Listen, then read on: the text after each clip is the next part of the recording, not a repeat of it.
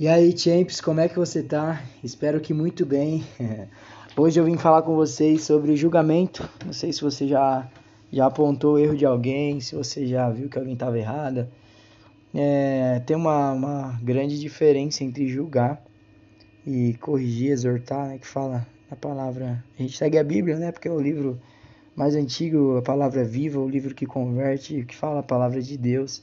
Então, se você não, não acompanha, se você não lê a Bíblia, ouça, baixe o aplicativo, dê um play. Se você ouvir todo dia provérbios, lê um, ou, ouça um, um capítulo. Prometo que você vai ser melhor. Não tem, não tem como, não tem como. Aí, se quiser conhecer Jesus, leia os ouça o Evangelho, João, Mateus, Marcos, enfim, propaganda da Bíblia. É, você já julgou alguém? Você já foi julgado por alguém? É, a igreja hoje em dia peca muito nisso. é até de misericórdia estar tá apontando esse pecado, né? Mas realmente Deus conhece a, a real intenção do coração das pessoas. E só Ele que pode julgar. Só Deus, no dia do juízo, vai poder falar: não, você é justo, você caminhou com Cristo, você é uma pessoa que está salva, né? Porque muita gente hoje em dia aponta os erros, mas não lembra que Jesus perguntou para a galera: quem não tem pecado, tira a primeira pedra aí, né? E todo mundo queria matar a menina apedrejada lá por causa de um pecado, né? um pecado sexual. E enquanto Jesus veio e falou: mulher, você, cadê seus acusadores? Todo mundo queria atacar pedra, não tinha ninguém, porque todo mundo tava com pecado. Né? Então a galera às vezes para de olhar para si mesmo, para de, de é, é, procurar pecados para que ela seja tratada, ela para de querer se santificar, né? E, e quer tomar o lugar de Jesus, quer tomar o lugar de Deus. Primeiro que Jesus está escrito que ele não veio para condenar o mundo, e sim para salvar o mundo, né? Se você tiver curiosidade, né, quiser acompanhar o que eu estou falando, você deve conhecer, já deve ter ouvido falar de João 3,16, certo? Eu vou ler aqui porque é um, um versículo bem, bem conhecido, porque Deus amou o mundo de tal maneira que deu seu Filho unigênito, seu Filho único, para que todo aquele que nele crê, que crê em Jesus, não pereça, mas tenha a vida eterna. Então, se você quer ter a vida eterna, se você não quer morrer, creia em Jesus, que Deus mandou ele para isso. E o 3,17 a galera acaba colocando embaixo do tapete, parece, né? Portanto, Deus enviou o seu Filho ao mundo não para condenar o mundo, mas para que o mundo fosse salvo por meio dele. Então vamos lá, se Jesus ele veio não foi para condenar o mundo, por que, que o cristão quer condenar as pessoas que estão no mundo? Né? A galera comete pecado, a galera tá, tá fazendo coisa que não deve.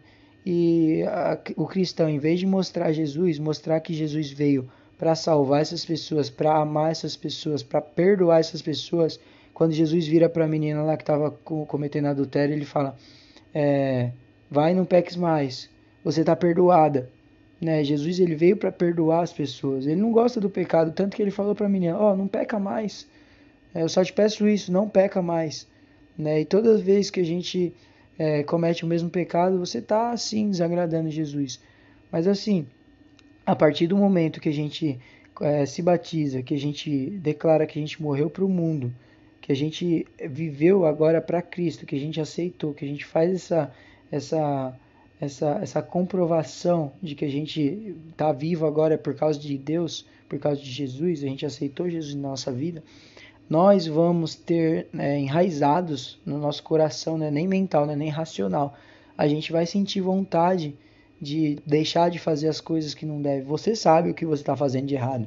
Você sabe as coisas que, que você está fazendo que não está certo, você tem a consciência, se é que você tem Jesus. E não, não aponta não o pecado dos outros, porque assim como é difícil você vencer o seu pecado, é difícil também alguém vencer o pecado dele, entendeu? O pecado é, é, é embaçado. Mas Jesus ele pode vencer o pecado, Jesus já venceu essa guerra. Então, se você tem Jesus, se você está todo dia lendo a Bíblia, se enchendo, é, pedindo em oração para que Jesus cresça em você que você, o seu eu diminua, que realmente o seu corpo, a sua carne, a sua mente, a sua razão, ela diminua e o espírito de Jesus em você cresça, o que, que vai acontecer? O espírito de Jesus vai falar palavras de amor, vai mostrar o amor pela pessoa, mesmo ela estando no erro, até que a pessoa sinta a vontade de provar um pouquinho de Deus, de provar o amor de Jesus. E quando ela quer, quando ela aceita Jesus, aí, meu querido, minha querida, aí é dela, ela que vai sentir a vontade, sentir o desejo, Jesus nela. Depois que ela aceitou Jesus, ele vai manifestar nela o desejo de mudança. Né? Assim como ele manifesta em você, se verdadeiramente você é seguidora de Cristo.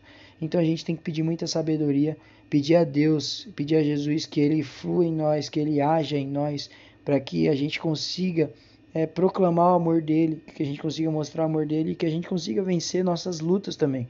Que a gente não consegue, nossa, nossa, nossa mente, ela só nos afasta né, de Cristo. Nossa mente é pecaminosa. Então, maldito homem que, que confia na, na, própria mente, né? A gente tem que confiar em Cristo. Então é isso, leia a Bíblia e confie em Jesus, não julgue seu próximo.